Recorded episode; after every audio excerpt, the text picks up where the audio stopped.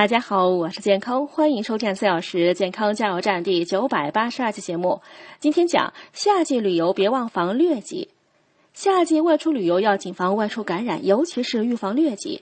疟疾是一种由疟原虫经暗纹叮咬而传播的寄生虫病，夏秋季节最为常见。发冷、高烧、出汗是疟疾发作的三部曲。人群对疟疾普遍易感，尤其是免疫力低的婴幼儿。因疟疾的自然传播媒介暗纹喜热喜湿，因此非洲、东南亚、南美洲等热带及亚热地区呢是高疟区。在我国，疟疾主要流行于云南、海南等南方省份，其他各地报告者主要为输入性病例。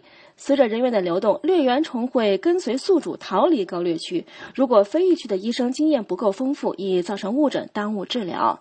大家前往疟区时要做好防范，比如口服预防药物，使用防蚊液及蚊帐，避免蚊虫叮咬。